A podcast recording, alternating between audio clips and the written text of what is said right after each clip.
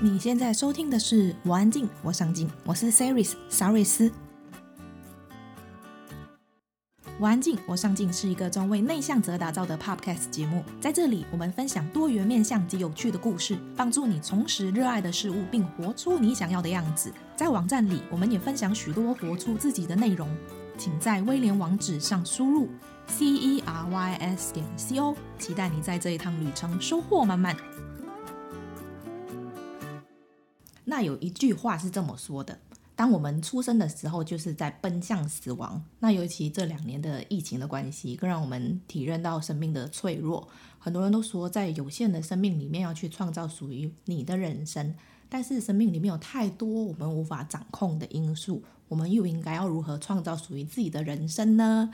所以今天的解忧咖啡馆，我们邀请了很爱分享故事的大师兄来跟我们聊聊这些年他从长照接体员，现在再到火葬场的工作所见证的生命故事。Hello，大家好，我是大师兄。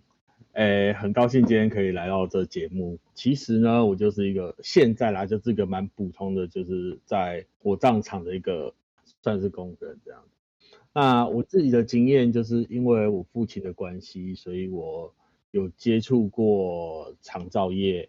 然后我当初进殡仪馆工作的时候，有担任接体员，就是出去外面接遗体的工作人员。那去年七月的时候，我被调到火葬场，嗯，对，所以我现在就是一个嗯火葬场的人员这样。我记得呃，二零一九年的时候，那时候我访问你，你那时候还在当接体员的工作嘛，还在那边做。嗯、然后你那时候就说你很喜欢这份工作，啊、然后还很自豪，对。然后突然间，去年就看到你在那个粉砖上面讲说你，你从接体员要被调到火葬场，然后你那个心情，我看你好像也是大起大落的，啊、就是你要去离开你的那个熟悉的舒适圈。我我看你的前面的书开始的时候，你有讲说，其实你有一点没有办法接受，然后你快哭了。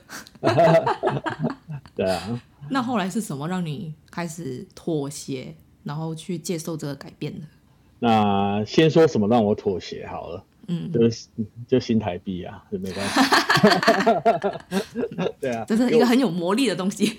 对啊，对啊，就需要工作嘛。就、嗯、其实我我书上有写到，那我自己也觉得长官说的很对啦。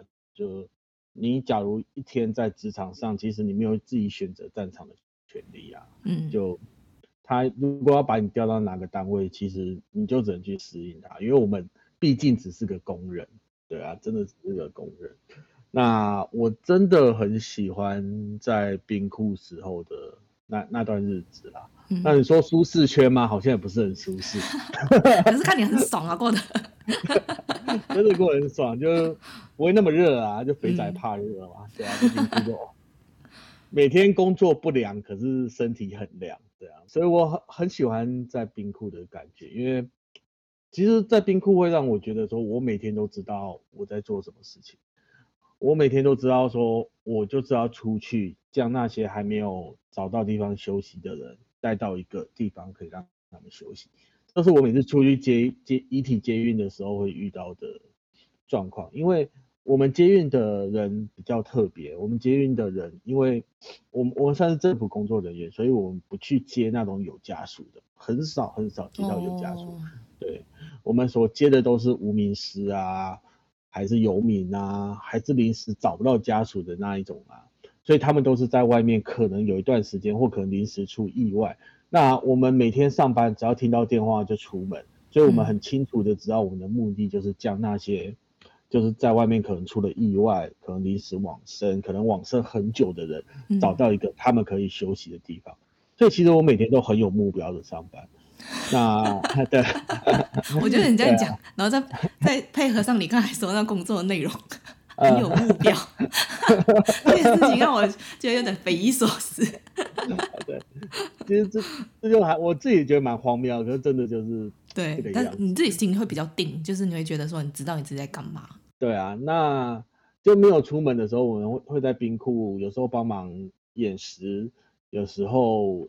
在冰库等着家家属来探视遗体，因为我们冰库冰的不见得是我全部都是我刚刚所说我们去接的那些，我们也会冰那些有家有家属的遗体这样，因为冰库就是每个人往生他都有资格进来，对，只要有钱都有资格进来，对对，没钱也是有办法，对，就是游民那些，哦、对对对。那我厘清一下，你刚刚说你去结的那一些大部分都是无名尸嘛？但是在冰库里面的就会是、嗯、呃，比如说如果他们是要办那个丧礼的话，他们会先把遗体先寄在你们的冰库那一种，所以那一种就是有家属的。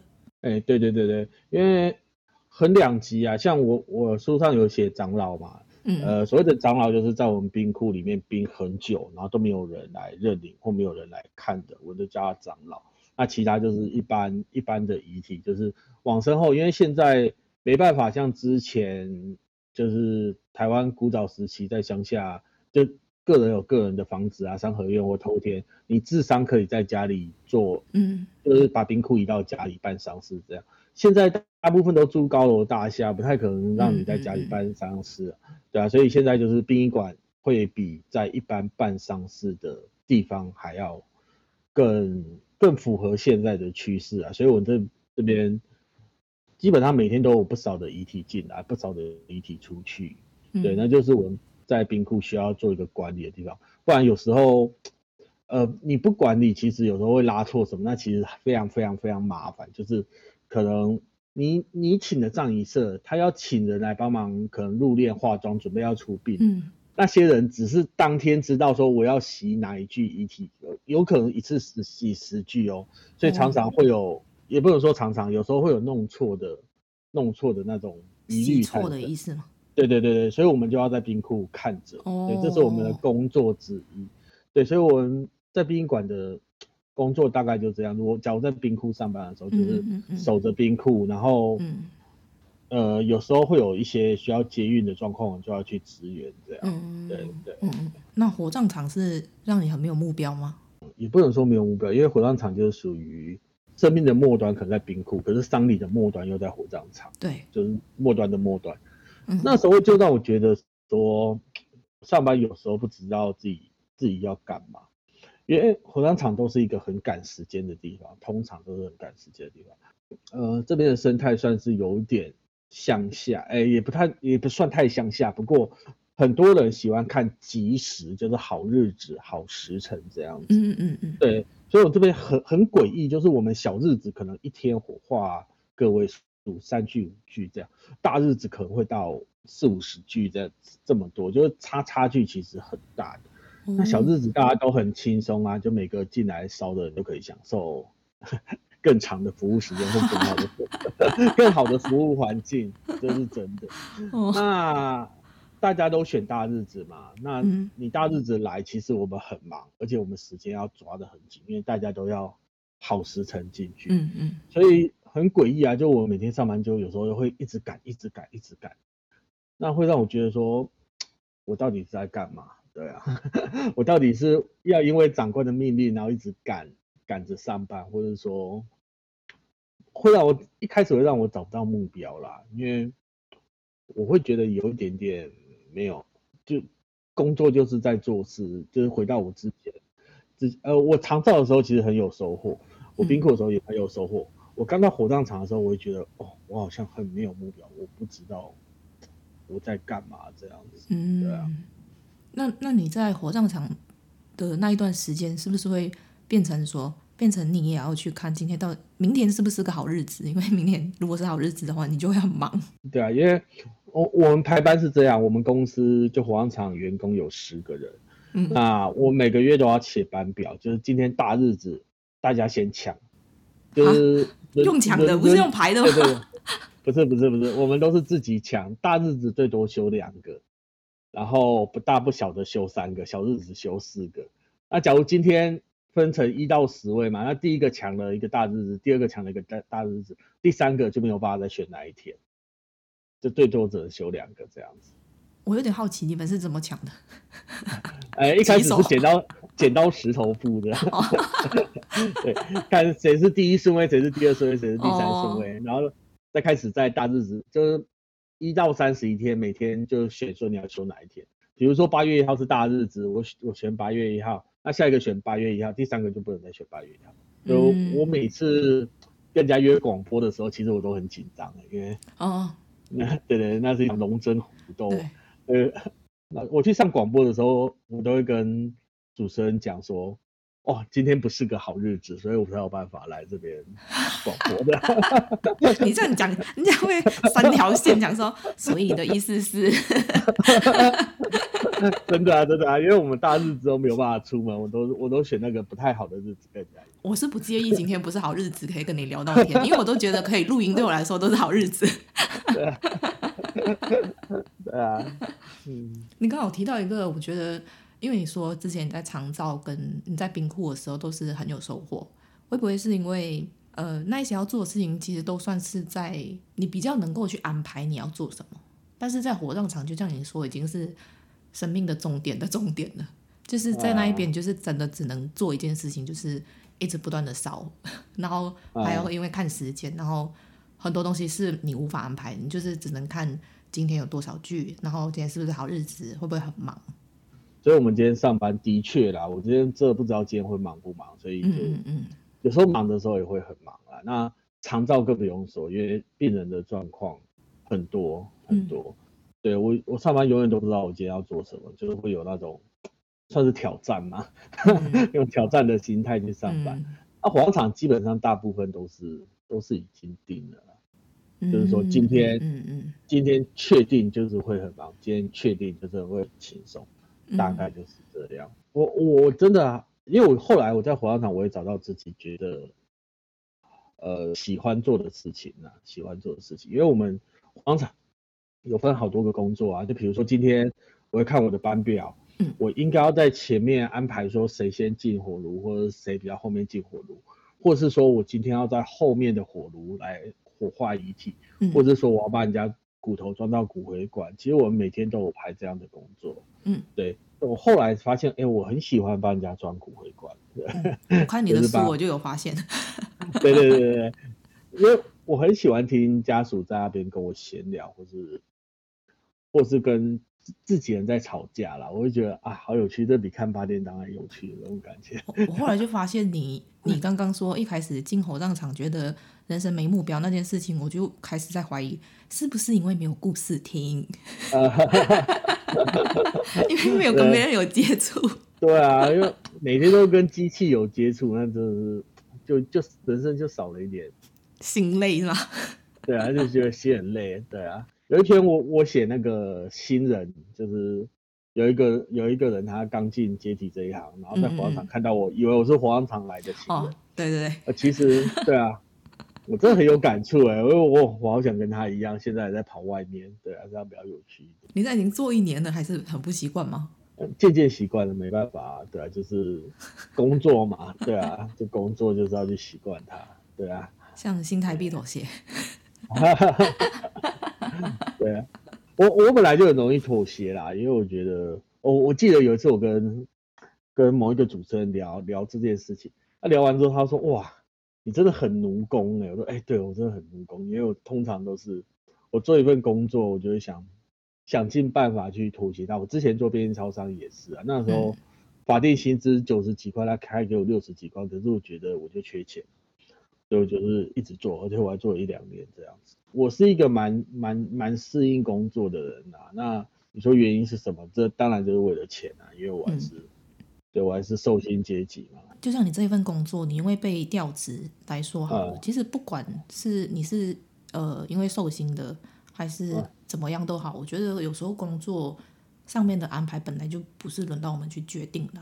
就即使今天我主管给我新的工作项目，那不是我原本该负责，或者是我完全不熟悉，嗯、也是只能接了再说啊。我就就像像我像我这个这种阶层的，我真的是只能适应工作，不是工作来适应我。那我也觉得，呃，我我在当接体员还有那个长照的时候，我是觉得说我在接受工作的过程中，我还得到了一点点乐趣跟成就感，会让我比较舒适啊。那现在其实也没有说差到哪里去，可是就是少了那么一点成就感。可是我已经慢慢慢慢慢慢。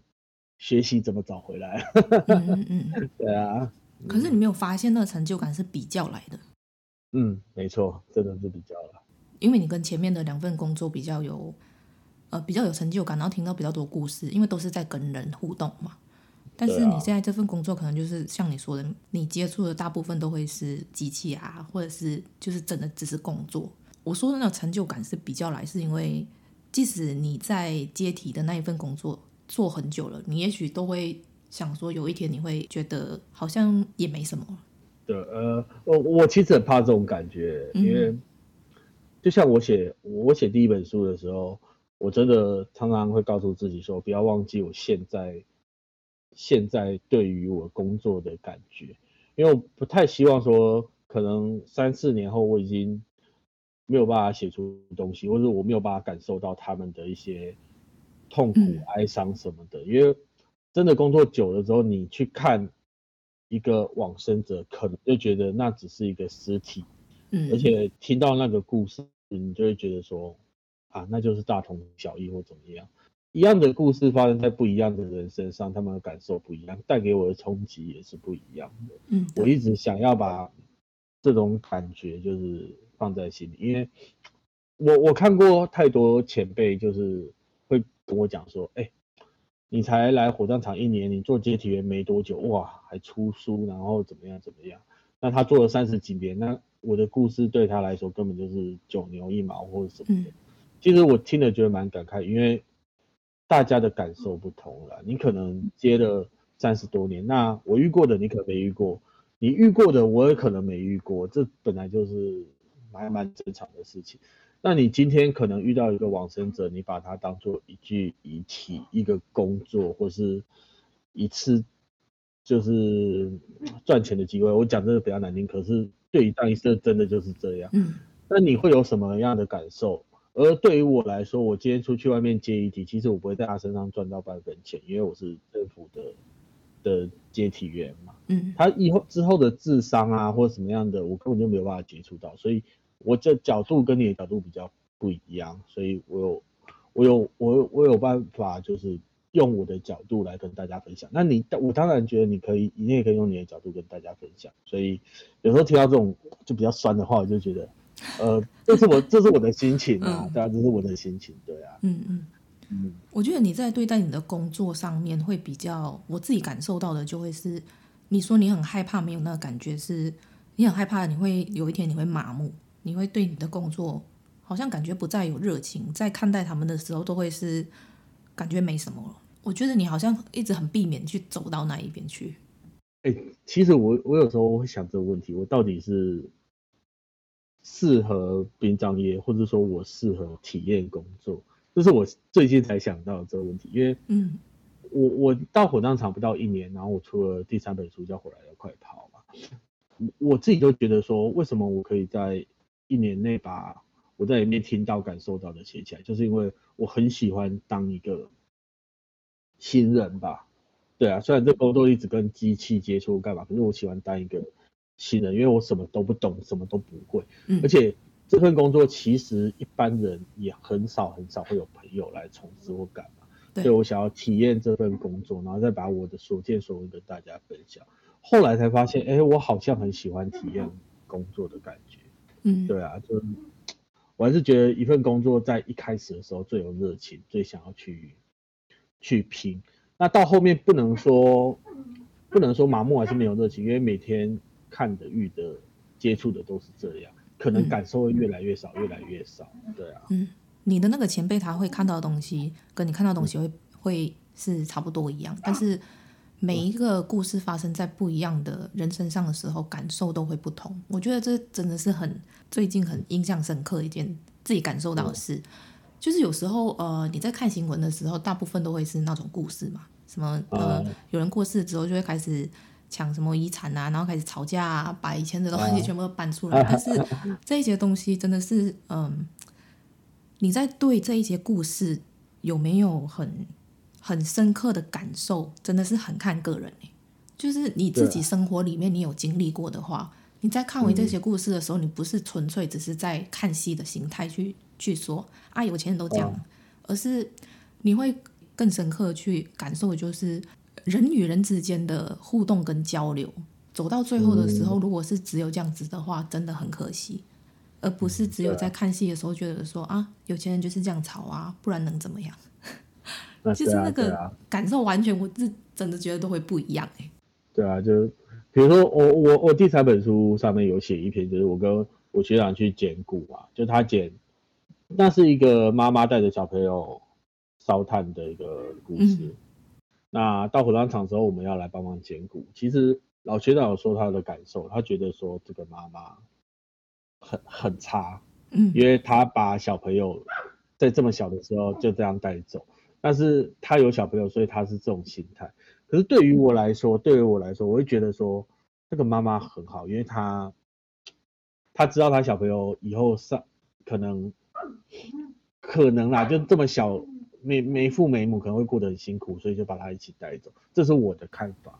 所以其实我我在火葬场，我就很明显的感受到每个人对生命这件事情，或是对就是对这些故事感受的都不一样，他们所产生的想法都不一样。所以我常常就是因为也不算争执啊，就是因为有一些故事，我们自己在旁边闲聊，就会跟。跟老学长或学长他们会有一些不一样的想法，不一样的想法。对，嗯，你那个不一样的想法，感觉有那个开引号跟关引号，不一样的想法。对啊，你刚说到那个故事，其实我看到那一篇的时候，我也是觉得，我之前也会有类似你那种想法，会觉得说，如果那个妈妈知道小孩就是过得这么苦，嗯、就是带孩子，哦，你的故事看到什么东西？我刚刚喂他们吃饭了，所以他们现在打架。哦，有力气了，有力有力气可以打架。对对对对对对。就是呃，之前我也会觉得说，妈妈会心疼小孩，如果自己过世了，然后就剩小孩一个人。但是后来我会觉得说，其实生命是有出路。虽然说妈妈是给你生命，带你来这个世界，但是真的说真的，没有任何一个人有权利去决定另外一个人的生命啊。嗯，对啊，我我后来其实有有时候跟年纪或者建立就是那个见识有关，有时候可能经过几年的洗礼，你回去再看另外一些事情，你真的会有一种不同的想法啦，对啊。对啊，很多人都会讲说人生苦短嘛，就是要好好把握时间，吃喝玩乐。但是有些人会觉得，因为人生苦短，就是要好好的充实自己，看看自己可以为生命创造什么。然后你在书中，我有看到你讲说，你好像最近回去读书是吗？哎，对啊，对啊，我就是回去读研究所。的，哇哦，你读什么系？啊，公共事务管理。其实我读书这件事情，真的，我我大学没毕业，我在想说，我到底要念大学，还是说我有没有办法念研究所？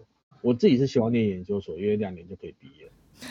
我我 对对对，然后我就问了很多有关于。类似什么生命学系，呃，嗯嗯对，类似这种系的啦，有这种系的离我家太远。另外一个就是近的，他反而不知道为什么，我我寄信去问他们，都说，哦，你要来文大学部念书很简单啊，你有两个办法，第一个是参加学测，第二个是参加指考。我心里就想说你在讲什么？对啊，他是在说人话吗？那我就在想说，我到底有没有有没有？我不是想走后门啊，我是想说有没有别的办法，就是可能就是有面试或什么的，嗯，就特殊招生的名额或怎么样。嗯、我是想问这个，其实他讲法也没错，我我就是一般人嘛。然后我后来就想说，好，那没关系。我记得我有一个很喜欢的戏，它是生死与什么长照学习，嗯嗯嗯嗯，他讲生死也讲长照，其实我超级喜欢的，嗯，就是我也寄了两三封信去，我我也想。我也想要说，假如你有兴趣的话，我把我作品寄过去，或者说我写一篇长的我自己的工作经历给你看。嗯嗯、后来可也没下文，所以我其实有有点难过了，有点难过。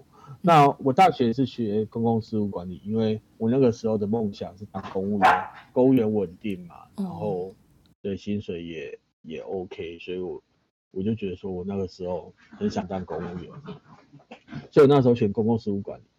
那刚好刚好是现在我的老师，我现我现在的公司管理学系的老师，他那个时候知道我想要念研究所，他帮我去查我的资那个报考资格，发现我有资格去念研究所，对，因为我在外面社会工作一段时间了，那他们有那种类似在职专班会收这种这种大学没毕业，可是他在我我在我那个时候在职场一段时间，而且我有出出作品啊，所以他会觉得说。我这个资格有办法就是来来报考研究所，所以他就帮我问了很多。那我真的很感谢他，我真的很感谢他，因为他让我有个机会重回校园。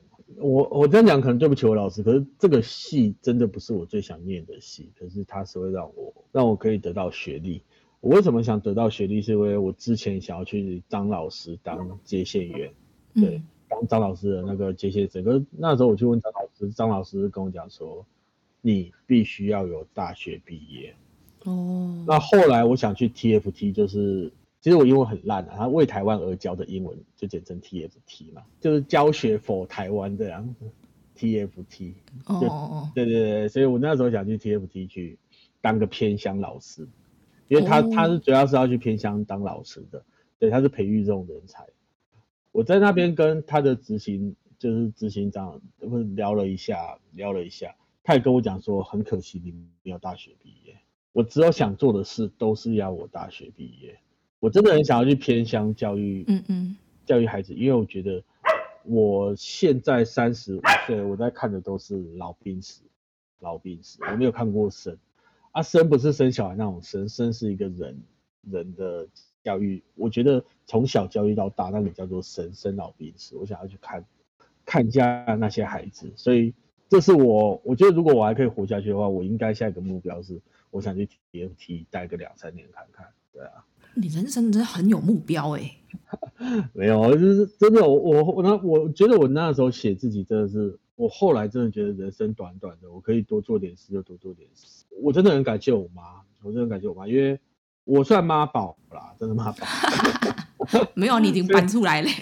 对啊，所以所以我那个时候，我以前只要换工作，我妈都会念我，她会觉得说我工作做好好的，为什么要换？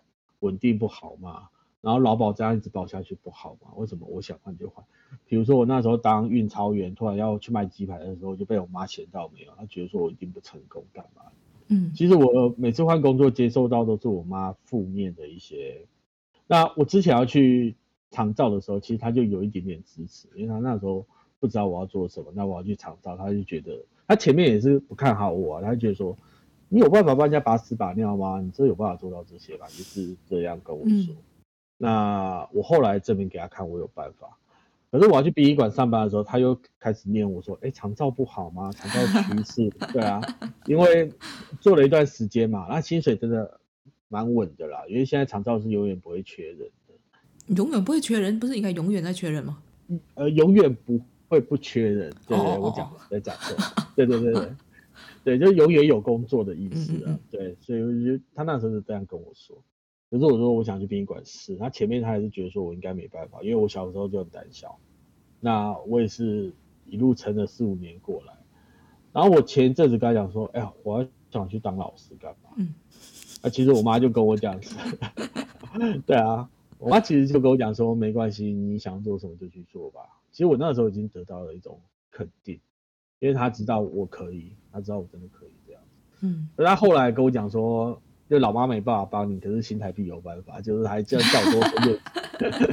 对啊，因为薪水会差很多啦。他有跟我讲说，你自己要有点积蓄，要有点要有后路才会才要去当那个嗯偏乡教师。因为殡仪馆这个地方，老实说，我进我那时候能进去真的是运气，刚好有缺人，因为这边流动率真的超级超级低。嗯，那如果我这次真的要离开的话，我可能永远。再没办法回来这工作了，可能就要去外面当医生，还还说不定有可能要我，所以我妈那时候就跟我讲说，你自己要知道你要做什么，你有办法忍受现在薪水可能对半或者干嘛，自己活得下去，你自己就要有有这种打算，对啊，可是至少他是肯定我的，他是跟我讲说，你要做什么你就去做，因为他知道我可以这样。我觉得你妈妈之前。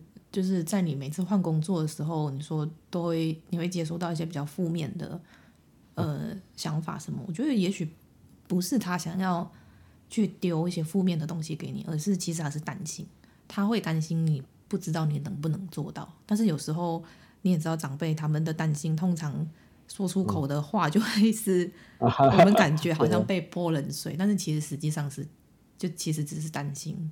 然后嗯你看走到现在。他也肯定你啦，对啊，就哎，这其实这这感觉真的非常好，这感觉真的非常好。啊，我妈讲话也是有时候就是用用念的啊，她不会骂我，啊，但她会用念的，她念到我有时候觉得很烦，就更想要把事情做好。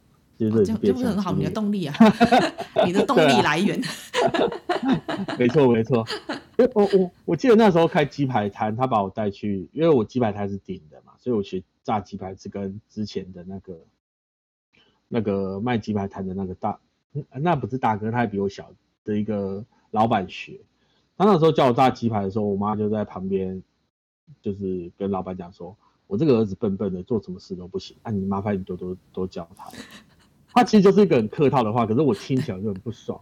然后我怎么做什么都不行，就是对外人会这样说啊，就是他讲说要多照顾我家小孩，难不成还要讲说，我 我儿子非常聪明，一教就会，一定要把你的毕生绝技教给他？他总不能这样说啊。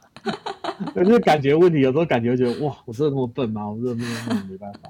我我真的知道他是关心啊。后来我这样想，其实也就好多了啊。真的，我都会成熟嘛。那个时候其实也年轻啊。对啊。其实你没有发现，在经历过一些事情之后，你会再回来回想起妈妈在说这些话。如果现在还在说，你就会比较能够一笑置之，比较不会再像之前是有一个气在心里，会讲说什么意思？你觉得我不行吗？对啊。因为这个起码起码有八年八年九年嘛，因为我是天蝎座，我对这种话记得很清楚。对啊，就可能我以后七八十岁的时候，我还会跟我的狗女儿讲说：“哎，你当年你阿妈有跟我讲这种话，我现在到现在是很生气。”就这种话我记得特别清楚。可是真的啊，就是大家再过这么久再想起来的时候，就觉得哎，还蛮好笑的。当年的这句话我记到现在。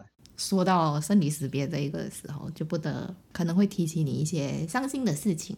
就是你在六月的时候嘛，在粉专，嗯、我有看到你分享说你经历了丧亲之痛。嗯、那你自己在这个行业每天看到这一些这么多的死亡，你自己是怎么去调试你的心情？当你自己真的是面对你身边最亲的人离开的时候，我还是觉得没没什么办法调试，就是因为。我爷爷前阵子他开始有点失智了，嗯，他我觉得他他不错，他到九十五六岁、九十六岁的时候，其实没有什么大病痛，他人生没什么大病痛，除了前几年我去装个人工关节，因为他觉得他走路好像越来越没力，所以就装个人工关节。在这之前都没有什么生什么大病，他身体也都很好。爷爷就是我爸爸那边的爷爷，跟我妈妈那边的阿妈，因为他们都是。很年轻都丧偶啊，就各少掉一个这样，对我们家是这样。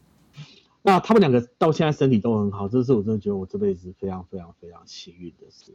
就是这前一阵子啊，因为像我爷爷走掉了嘛，我爷爷走的我其实算是蛮错愕也蛮突然的，因为他那时候失智的时候，我还有打电话跟他聊天，跟他讲说我要去看他干嘛。嗯，那因为疫情的关系，我那边多多少少会收到一些，可能因为。这个病火化，那我们需要加班来帮他们完成火化的这个过程，所以我那时候蛮不喜欢，呃，不是蛮不喜欢，蛮不希望去看我爷爷的，因为我觉得有可能会，嗯，会有什么感染的风险或干嘛，因为我这边每天人都进进出出啊，干嘛的，所以我那时候就觉得说，疫情结束后我一定会去看我爷爷，可是当我再次见到他的时候，已经是在医院下面的往生室了。就他也是走的非常突然。其实我那时候，嗯，我去那家医院接过很多次，往生室其实我很熟啊。嗯。可是当我下去往生室看到那个人是我爷爷的时候，不知道呀，我不知道怎么去，对啊，怎么去面对这件事情。而且之前我看的都是别的家属哭嘛，那这次我看的都是我自己的亲人在旁边流泪啊。我记得那时候把我爷爷装进尸袋，然后接提车载走的时候，我是亲手去做这件事情。嗯，因为我觉得我这辈子帮那么多人，没有理由我最亲的人我不去帮。我尽量，我尽量把我自己的心情调试成我是一个工作人员。对，我只是个工作人员，我是来接替。所以回去的时候，你说去订火炉啊，进冰库啊。我真的就像工作人员一样，在忙，在忙。然后我同事都说：“哎、很好笑，你自己也往生，你像工作人员。”然后我就说：“其实这样我比较不难过，我比较不难过。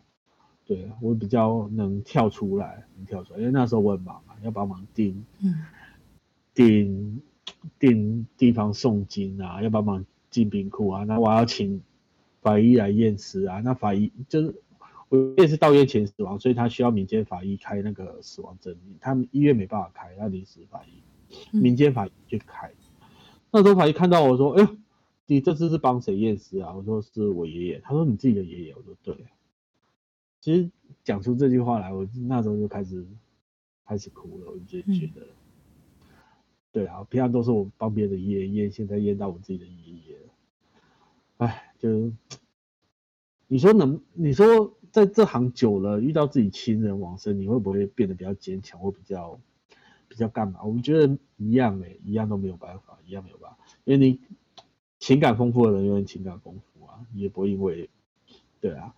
我我可以用比较快乐的方式去面对他的尝试，可是我没有办法减少我对他的思念或或是难过的感觉。那我我那时候就在想说，哇，因为我跟我爷爷没有跟我阿妈那么好，我那时候想说，如果说是我阿妈的话，我真的会崩溃，我真的会崩溃。在治丧的那段期间，我每天都在想起我爷爷小时候我跟爷爷的互动，或者说，对啊，或者说我跟他的对话干嘛的。真的啦，真的会让我越来越想念这个人这个人。那我也要学习之后没有他的他的日子，比如说过年过节，我们都是会回去看爷爷啊，然后拿红包干嘛？对啊，今年就没有办法拿红包啊，然后也没有爷爷可以看。那父亲节嘛，以前之前我家是父亲节都没在过，因为我爸也是走得早。那我们会去跟爷爷一起过。那、嗯啊、今年其实 连爸爸爷爷都没了，这两个都没了，其实也是不用过的啦，对啊，就是要慢慢的，慢慢人生会慢慢少几个可以庆祝的节日或仪式啦，对啊，那至少我现在适应的很好，因为我知道我爷爷他去更好的地方，然后可能，嗯、对啊，对啊，重新，对吧？重新成长茁壮吧，对啊，因为我就觉得，嗯，对，这辈子其实我跟他的缘分已经很够了，就很高兴可以变成我孙子，嗯、也很高兴有这种爷爷这样子，对啊。对，我觉得在另外一方面来看的话，嗯。嗯，你是很幸福的，因为你到三十多岁，你你都还可以陪伴你的爷爷，而且你还可以陪他走到最后。我是从来没有看过我爷爷，他在我出生前就过世了，但是他却影响着我的家庭非常大，就是几乎我妈、我爸，就他们在讲起以前，呃，他刚加进来的时候，或者是我爸小时候的事情，常常都会听到我爷爷的事，但是我却完全没看过他，我就只能看照片，然后就看照片说我爷爷是一个怎么样的人，然后我对这个人 一点印象都没有，然后对啊。我自己就是从来没有体会过那种到底有爷爷的感觉是什么，所以当听你们啊在说这些的时候，其实我非常非常羡慕。你在拥有之后，你一定会在某一天逝去，但是我连拥有都没有拥有过，所以我真的就只能从你们的故事里面去体会到底有爷爷的感觉是什么。嗯，其实我我那时候我的妈妈那边少一个外公，然后我爸爸那边少了一个奶奶，其实。我有时候也会跟你一样的感觉，就是，哎，奶奶，哎，外公，哎，有时候真的也是觉得，对啦，我真的是，我真的是很幸运，就是我至少有一个爷爷陪我那么久。其实这样比较起来，我真的幸福多了。你你用你只要用比较的就很幸福了。对啊，对啊。像刚刚成就感是比较来的吗？没错，没错。嗯。我而且我觉得，在你真的经历了你自己。呃，对你来说很重要的人的离开之后，嗯、你会突然长大。嗯，真的，真的会突然长大，就觉得我我在我爸往生的时候，我就觉得我自己长大了，就是已经跟以前不一样。因为你要面对的事情很多，你要扛。应该说再更早一点，在我爸中风倒下的时候，就嗯嗯嗯那时候就慢慢意识自己是个大人。嗯，这真的是。我爸给我的一个最好的礼物啊，我觉得，因为有时候我现在问我一些朋友说，你什么时候觉得自己变大人。嗯，有些人是在结完婚之后，有些人到现在都觉得自己死小孩啊。对对对，因为责任这种东西真的是你要肩膀扛起来之后，你才知道什么时候是你成长的时候。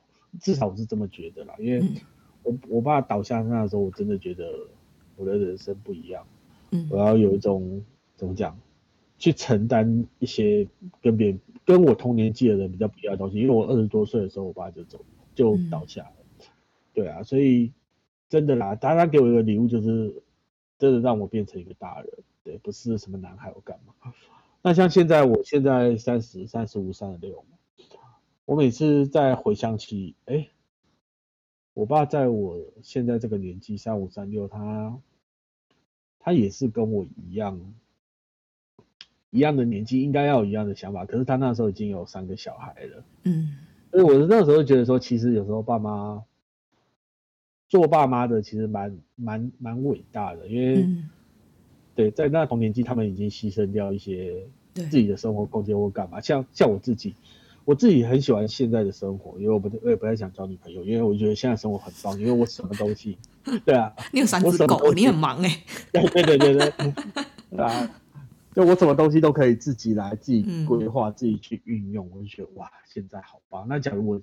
现在跟我爸一样，就是可能就是这个年纪的时候，已经有老婆有小孩，然后需要养家干嘛？其实真的很累，真的很累。所以我真的，嗯、我我自己的朋友同事他们有小孩，我真的觉得他们背的责任又跟我不一样，可能在我眼中是更伟大一点。对啊，所以我就后来对我爸其实也是，我之前真的是有讨厌讨厌我爸，可是后来，如果他人走掉以后，我后来自己慢慢想，慢慢想。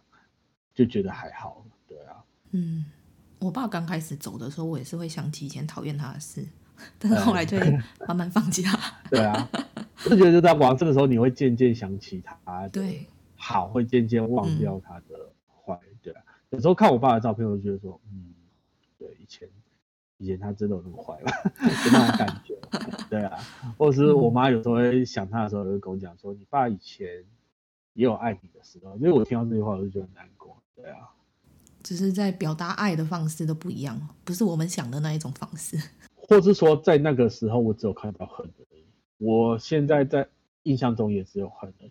他那时候讲说，我爸至少带去哪边玩哪边玩，哎，我真的完全没印象，我真的是完全没印象。嗯，到我爸玩车的时候，我真的完全想不起来。然后某一天我去小人国的时候，突然想起来啊，我爸带我来这边玩。你被你的仇恨遮盖了你的双眼。对啊，天蝎座，天蝎座。对，你只记得别人对你的坏。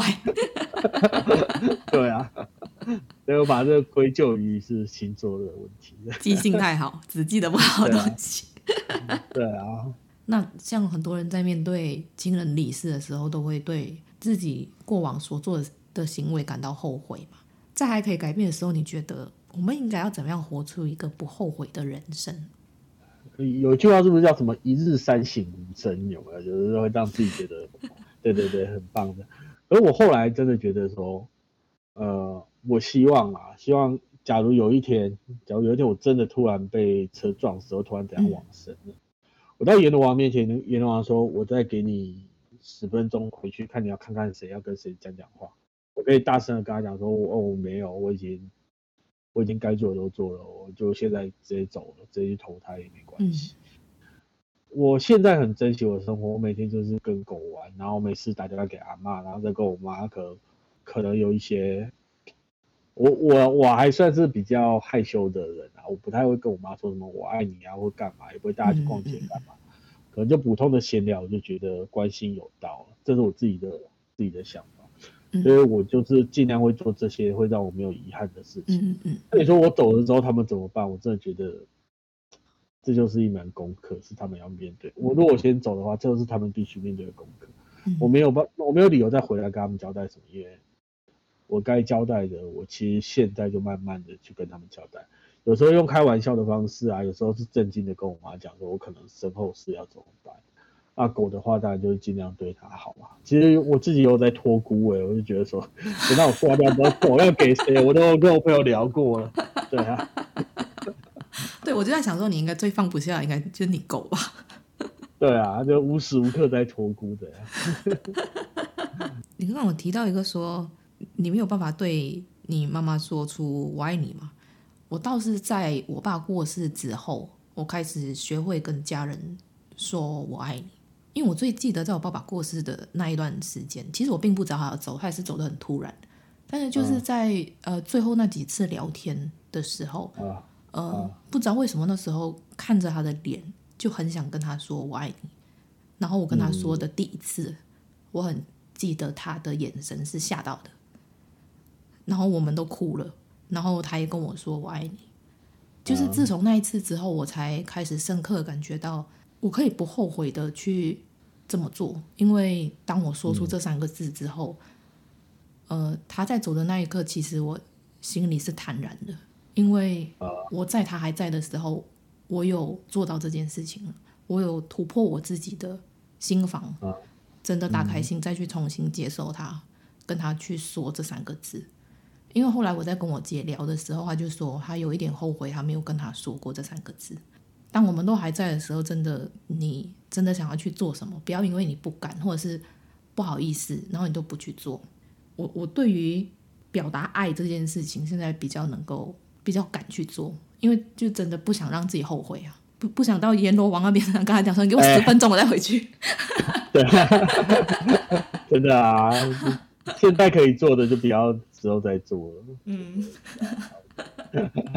我回去十分钟弹起来，他们应该会吓到。对啊，就不要做这种事比较好。对。然后我就觉得我妹的小孩其实很棒哎，我妹小孩就是大概下一个三岁，哎，一个四岁多，一个三岁多。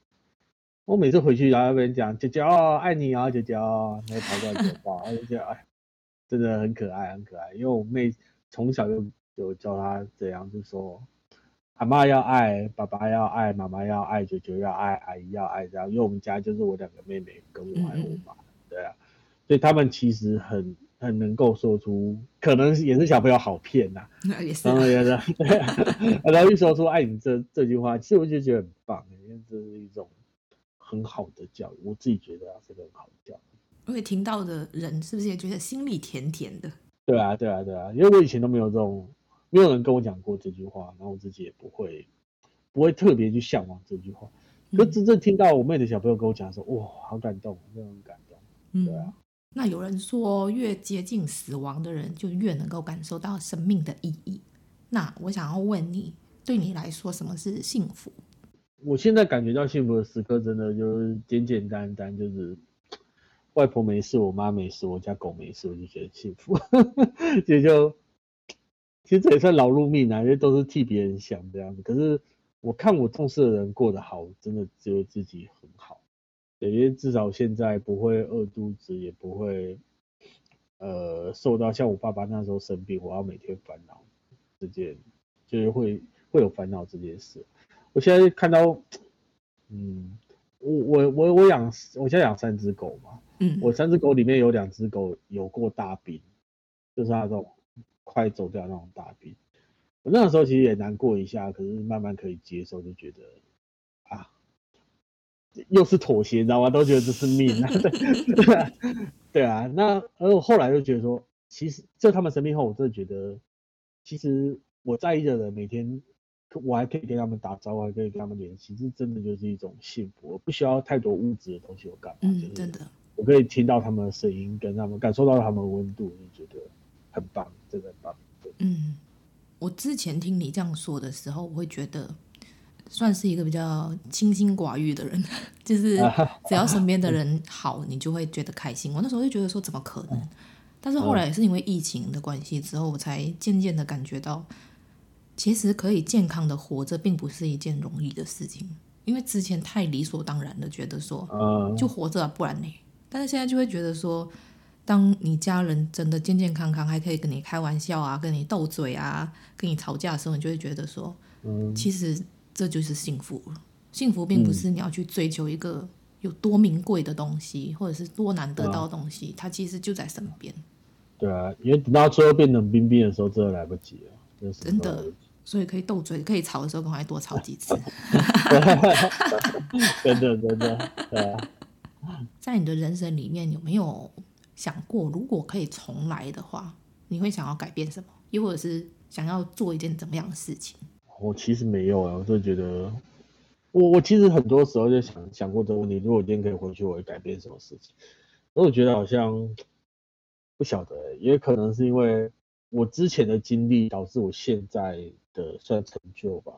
我就觉得说，其实我不太需要改变什么事情，因为我自己被默默的引导到一个很好的地方来，就我也不想去破坏之前的事情，对，所以我就觉得我我个人的想法是这样。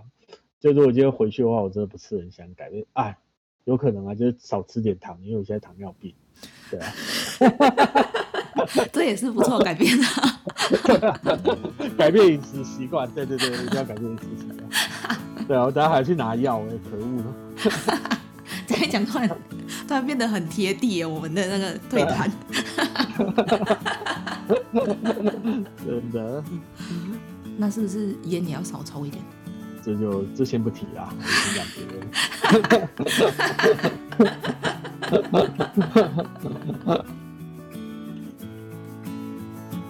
听说上进的人都在听，我安静，我上进。如果你喜欢今天的内容，请在 Apple Podcast 上面给我们五颗星，并留言告诉我你的想法。